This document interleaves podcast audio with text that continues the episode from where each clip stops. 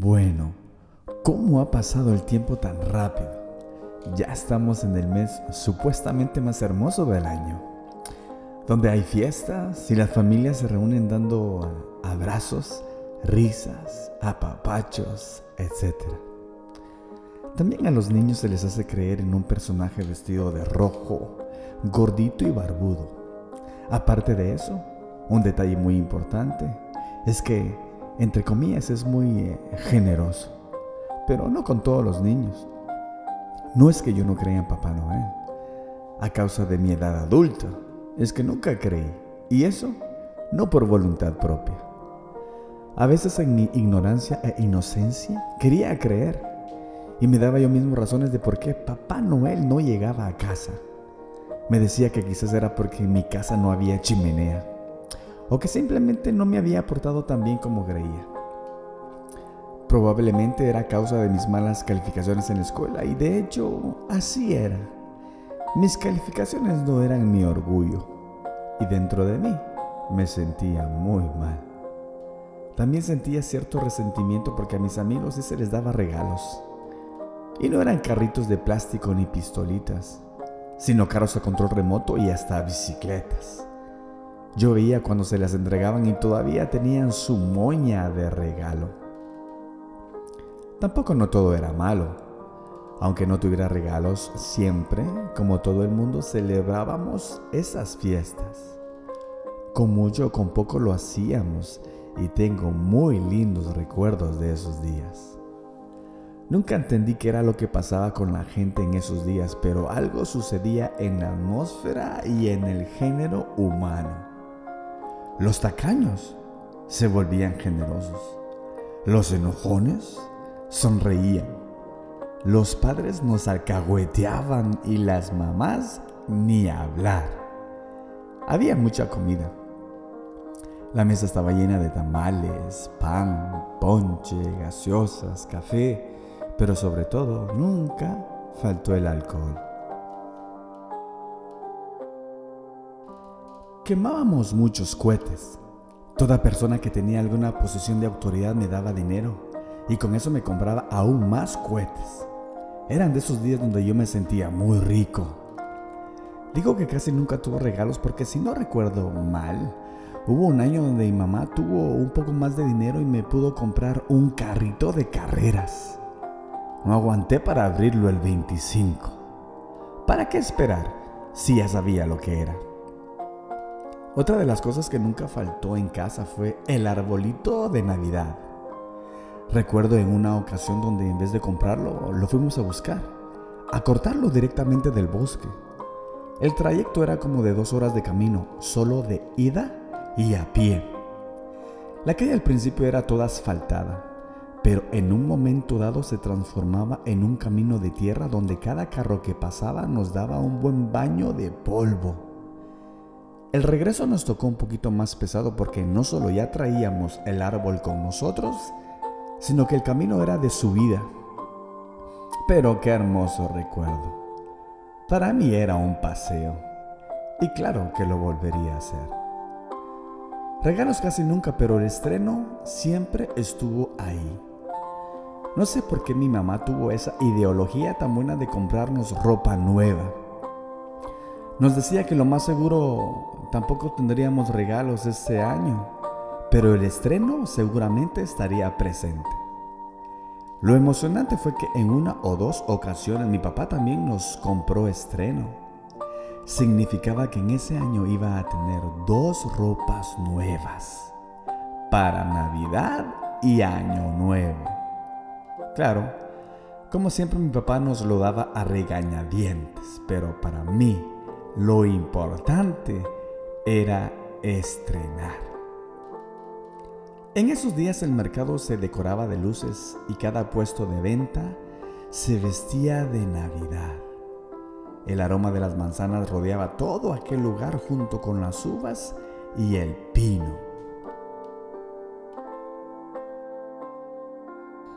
¿El pino? El pino es un árbol muy grande que cuando se le cortan las ramas se despenican o se pelan, arrancando los pinitos. Yo lo diría algo así como el cabello del árbol.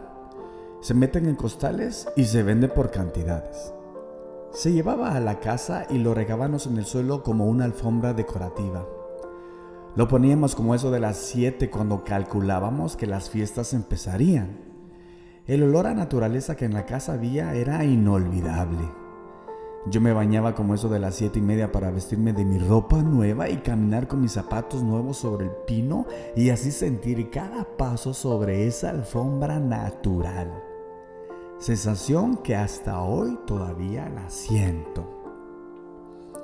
La fiesta empezaba y no terminaba sino hasta las 6 de la tarde del siguiente día. A esa hora se quemaban los últimos cohetes y ametralladoras y nos dábamos el último abrazo también. Cuando digo que todo era fiesta y buen humor hablo como niño, porque los adultos no siempre se portaban bien. Claro, el alcohol tampoco ayudaba mucho. A veces se terminaba en pleito, pero la atmósfera era tan buena que los problemas se arreglaban rápido y se seguía con la fiesta. Todo era alegría y puro amor. Amor del bueno.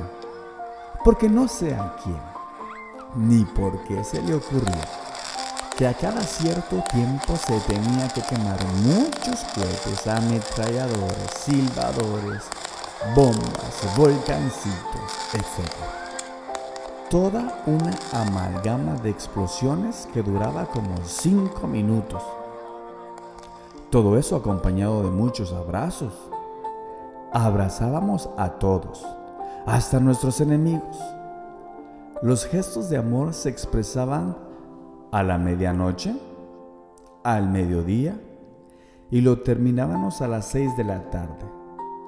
La misma historia se repetía para las fiestas de fin de año. A mí me gustaba eso sobre todo cuando procuraba estar cerca de la niña que me gustaba.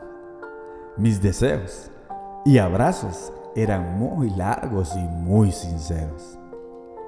Esos días la pasábamos todo el tiempo en la calle jugando con los amigos, mostrando nuestro estreno todos. Un año en particular, no sé qué me pasó, pero se me antojó vestir de corbata. Sí, una corbata. No sé en qué estaba pensando, pero yo creo que lo que quería era diferenciarme de los demás. Y pues lo logré. Todos me preguntaban del por qué la corbata. No sabiendo yo qué responder, solo decía, porque sí. Mi madre todavía guarda aquellas fotos en su álbum familiar. La reacción siempre es la misma cada vez que las veo.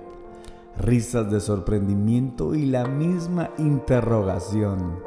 ¿Qué me pasó por la cabeza? Tenía solo 10 años. Ese año estrené corbata. Otros tuve dos estrenos. Siempre hubo arbolito de Navidad y comida en la mesa. Pero también habían aquellos que no tenían nada de eso. Amigos que nunca conocieron el sentimiento de qué es recibir un regalo. Hacían bromas y contaban historias que ni ellos mismos creían. Todo por tal de no pasar más pena por la situación precaria que vivían. Recogían cohetes que no explotaban para volverlos a quemar porque no podían comprarse sus propios cohetes. A ellos quisiera dedicar estas líneas. Aunque no creo en la Navidad como tal, ni tampoco la celebro, sí creo en la familia, en amigos, en gestos de amor y ternura. A esos compañeros de la calle que compartíamos los juguetes usados que nos regalaban. Incluso ya un poco más grandes, compartimos raquetas de tenis que un señor nos regaló.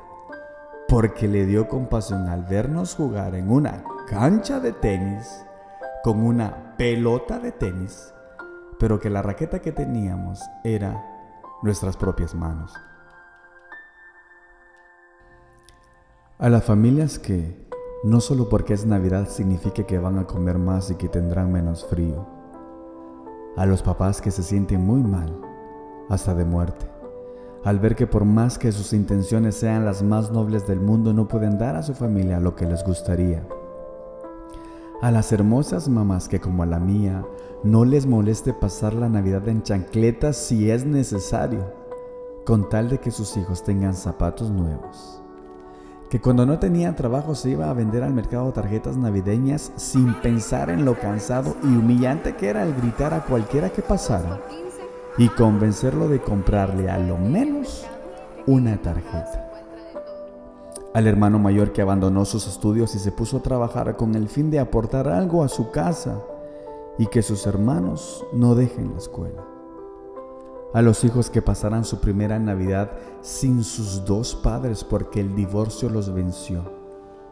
Y tienen que decidir con quién pasarán las fiestas sin hacer sentir mal a uno de los dos, como si ellos fueran los responsables de las decisiones de los adultos. Igualmente aquellos que pasarán estos días de celebración lejos de sus tierras porque se vieron obligados a dejar el calor de sus hogares por dar un mejor porvenir para los suyos. Tendrán que pagar un alto precio, la soledad. A todos ellos van mis más sinceros deseos y mis bendiciones. Si no tienen estreno, vístanse de amor y calcen sus pies de ternura. Si no tienen regalos, den su corazón aún más que dar es mejor que recibir. Y un día el Dios que lo ve todo los recompensará. No esperen abrazos, abracen. No esperen sonrisas, sean creadores de ellas. Y sobre todo que Jesús los abrace con su amor. Y no solo a la medianoche, ni al mediodía, y que tampoco se termine a las seis sino que sus abrazos siempre estén alrededor de sus corazones y almas. Feliz Navidad. Bueno, quiero decir, pásenla bien.